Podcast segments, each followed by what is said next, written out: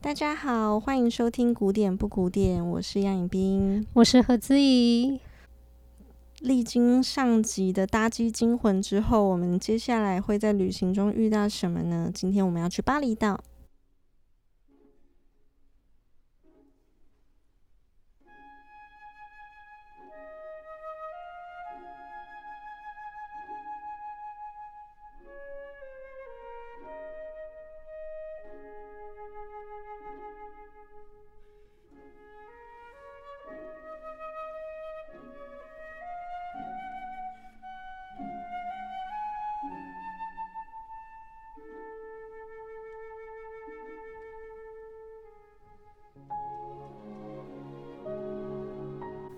为什么你想要分享这一首曲子？我觉得这首曲子就是一个幸福之歌。对我来说，它实在太幸福了，就一切事就是这么美好。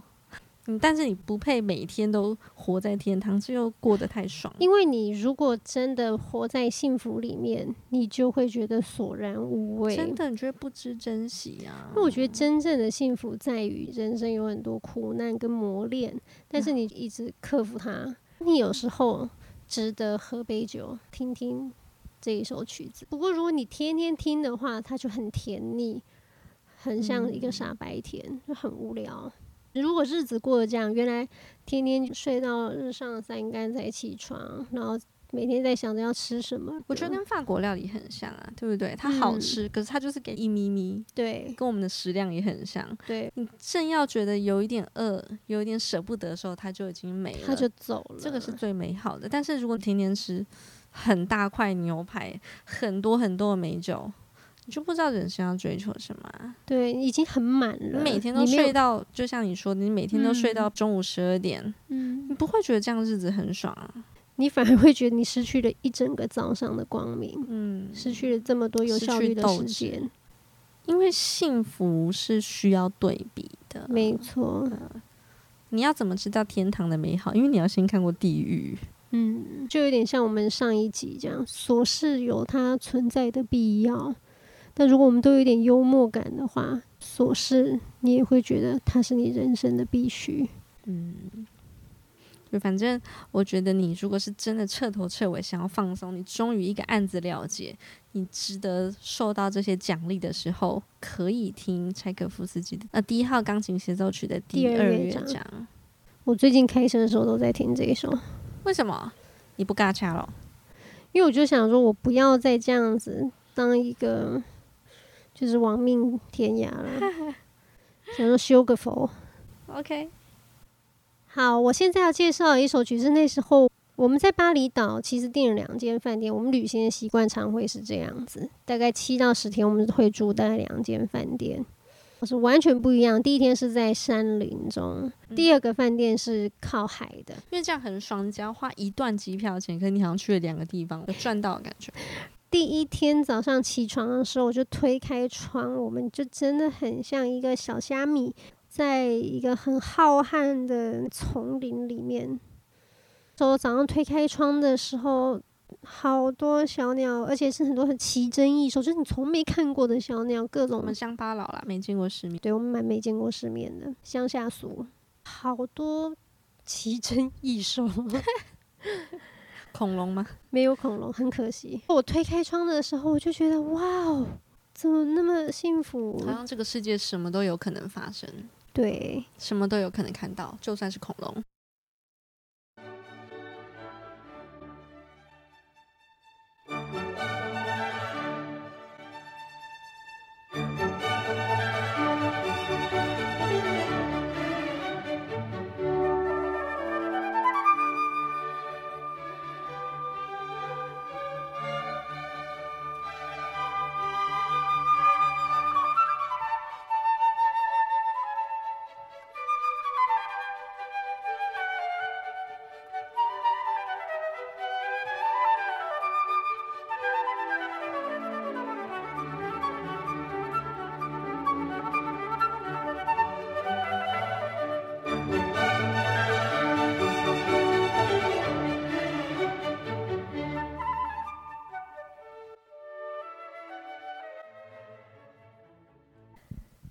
我觉得我想到这一首呢，刚开始长笛出来的时候，那我好像站在窗边，我的心就变成一只小鸟，然后就跟着这个长笛的音一样，就像飞出去了，飞到天空，飞到天上，然后去跟其他的小鸟一起玩。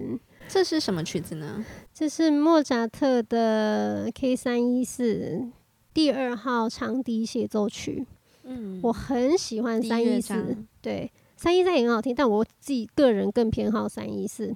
呃，乐团先嘛，长笛一进来的时候，你就觉得它的那个 Ray 无边无尽的飞上高空，你觉得你的心飞到这世界上最远的地方，然后是很雀跃，跟你的同伴一起聚集在这些高空上面，这是你的同好，你要去跟他们开一个小同乐会了。我觉得一样是。介绍喜悦啊，或是开心，这跟前面你说那个小得意、小确幸的皮尔金组曲很不一样。对，因为一样是形容情绪好了，像史卡拉蒂或是皮尔金，他们就是有一种留在自己小小的内心起伏里面的世界描述。可是莫扎特他描述喜悦。好像是全人类的，或是全自然大地都要为之战斗，全世界的，嗯，他非常浩瀚，一起帮你还清，是想要跟全世界分享。好像有世界上最美好的阳光是你拥有的，嗯，世界上最美好的空气，然后大自然。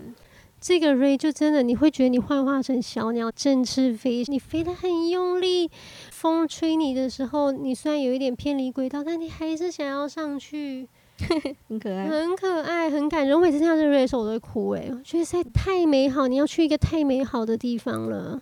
嗯嗯，我太喜欢莫扎特了，他是我最喜欢的作曲家。我如果每天是早上起来心情很好，阳光也很好的时候，我就会想听莫扎特。我也是，就开启你最完美的一天的早晨。我一般来说早上起来常听的是巴哈。好好，算了，这留到下一集再讲。哦，对对对对对，不要破梗哦。啊，莫扎特真是伟大。对，我，我觉得他的喜悦是很伟大，就算这个喜悦不是什么了不起的事情。但是什么事情是了不起的事情呢？就值得你喜悦。对对，你不会觉得说什么事情是了不起的？对啊，这世界上没有什么事情是了不起的。看到很美的阳光，那就是很了不起的事，这是最伟大的事情啊！对，没错。吸到很香的空气，这就是最伟大的事情。对，你刚刚介绍了，我觉得很有田园、很有绿绿的气息的音乐，很符合我们第一间饭店的感觉。我现在要讲我们第二间饭店，然后我们。从很森林、很田野的比较山上的地方，我们不能讲它是森林，它甚至是丛林的。你觉得它一直有一种很野生的感觉？很野生。我在那边，因为巴厘岛的食物不是很好吃，所以我就吵着要去买泡面。然后因为我比较不知道节制，因为我胃也蛮小，可是我又很想要吃。他喜欢瞎买，何小姐就叫我不要去买，可是我还是坚持，我说我一定要买印尼的泡面，它很有名。然后我们就杀到一个小杂货店。然后我就很得意，因为我买了五包，然后我就说你根本不可能吃啊！我说反正我带回台湾，我死都会把它吃完。结果没想到，我很得意的提着那五包泡面回到饭店的回程上，我被抢劫了。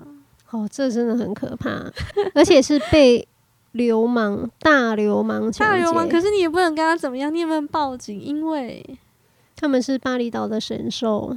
是一只猴子来抢我的泡面，是好几只，嗯、呃，最后留下来是一只，就他很有毅力。反正就是有一只是老大啦，然后旁边四个是围士，然后就围在那边不给我们走，把我们包围住。非常可怕，摩拳擦掌。那我通常是很胆小的，但是我想到我刚刚买来，好不容易争取我的权益买来的泡面被他抢走，我很气，我还跟他那边跟他拉扯，还在跟他抢。他猴子非常凶，而且很大只，就是他随便这样手一抓，你可能就会伤到肩骨，那么恐怖。管了，我花莲人，我也是见过猴子的。对，他说毛起来跟他抢，然后两个就在那边抢泡面，然后抢那个袋子烂掉，面都喷出来。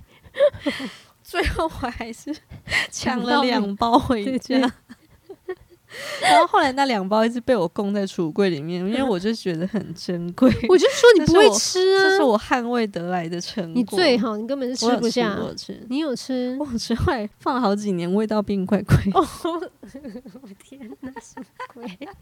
就要吃这个泡面的时候，我还膜拜一下，想说啊，这个是猴神让给我的礼物。好，我现在要分享的音乐是我们住到第二间饭店，是在海边，有落地窗，然后还有一个小阳台，阳台外面就是海了。我们的房间就有点像无边境，这样就有一个游泳池，自己的游泳池，再延伸出去就是沙滩、海边，是一个非常非常美的饭店。推开窗，你就觉得你拥有这个世界，一切，你拥有这个海。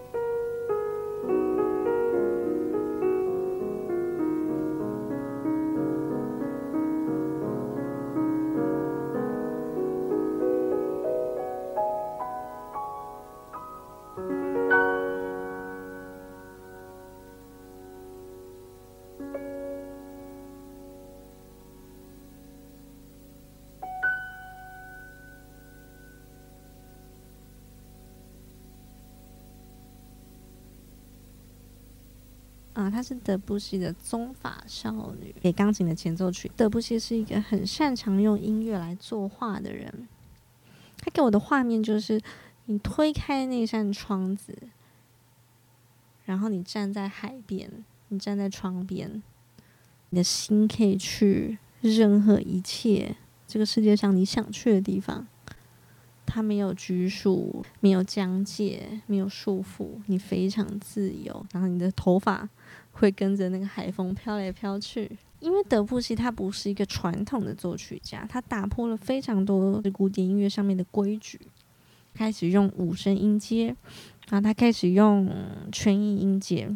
全音阶是一个很没有归属感的音阶，你会有一点没安全感，因为你不知道你到家了没。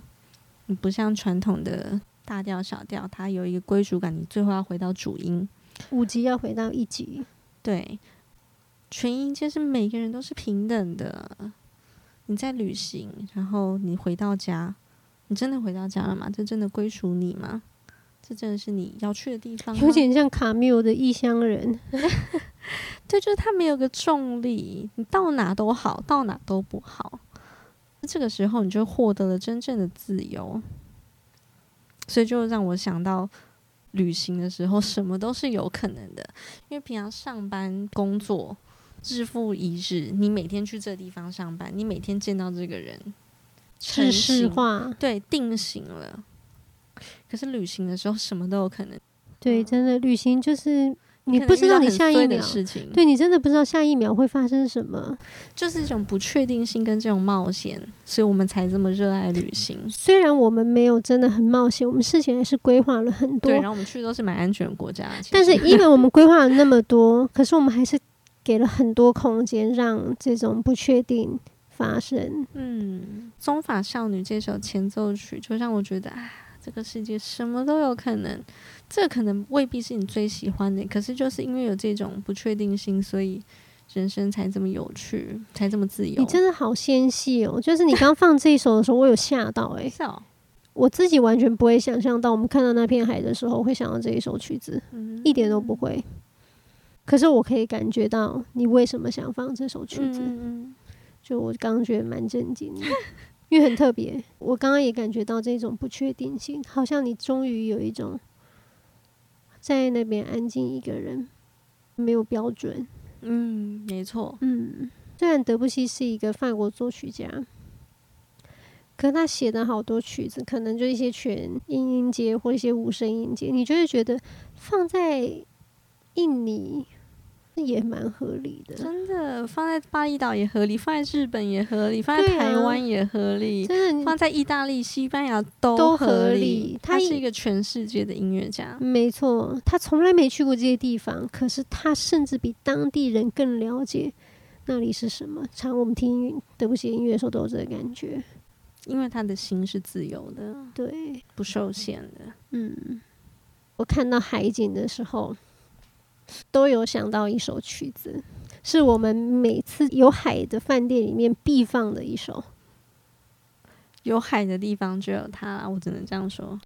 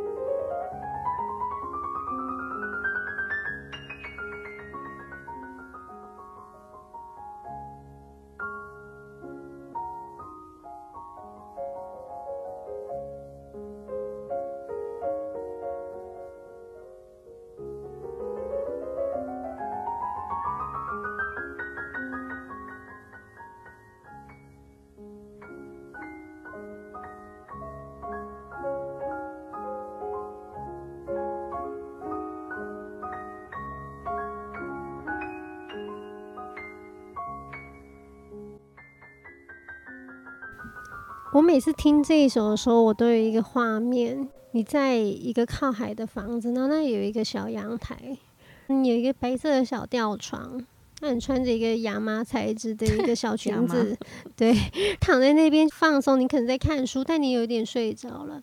海风呢就是这样轻轻、很温柔的吹过，然后那个小摇床它就有一点点摆荡，但就是真的是很一点点的。它越摆荡，你越放松，你睡得越沉。嗯。这首曲子是肖邦写给钢琴的摇篮曲，应该是他唯一一首摇篮曲。然后演奏人是鲁宾斯坦，我老公啊，他是我老公哎，他是我老公。共同老公，对，因为我们有很多非常多海飞丝啊、霍洛维兹啊什么的，因为这是争不完的。我们后来就决定算了算了，老公都共用好了，共侍一夫好了，对对对，我们可以做不同的事情。对，你帮他擦脚，我帮他擦背。或有时候你可以一三五跟霍洛维兹，二四六跟鲁宾斯坦，我们我们自己可以协调。哇，那是神仙世界哦，真的 哦，可以跟他们在一起真好。然后这首摇篮曲它非常吸引人的地方在于，对我来说，因为它的低音左手呢弹在钢琴上，它有一个亘古不变的低音，就是瑞发拉嗦拉这个这个节奏，然后这个音型哒哒哒哒哒。对，如果你认真听它的话，你会发现你从头听到尾什么都变了。可是这个左手这个低音不会变，它就像是海浪一样，对，然后冲上来，你觉得有什么事情要发生了，它又退回去了，没错没错，涨潮退潮，然后是最无聊、最最一致性的事情，可是它又是这么真理。但是你你仔细看海浪，你虽然就说它每次浪打上去又卷下来，貌似好像是一样的动作，你仔细看，它都还是会有前进多一点，嗯。前进少一点，非常细微的变化。对，它还是有很多细节在里面。鲁宾斯坦弹的真的是炉火纯青，他把这个细致的海浪卷起收回，弹的那么的自然，不着痕迹，像真正的海浪，又都不一样。对，听起来又一样，但又都不一样。嗯，我要说的是，这个左手看起来是亘古不变的，但是。